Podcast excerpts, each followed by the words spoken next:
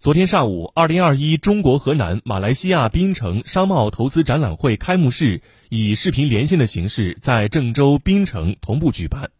据了解，本次展览会采用线上模式进行，为期一年。槟城客商将为河南群众带来猫山王榴莲、燕窝、咖啡、肉骨茶等马来西亚特产，并将通过直播平台和部分社区的物业平台，将这些产品从产地直接落地河南。让河南群众体验到真正新鲜、质高价廉的马来西亚特色产品。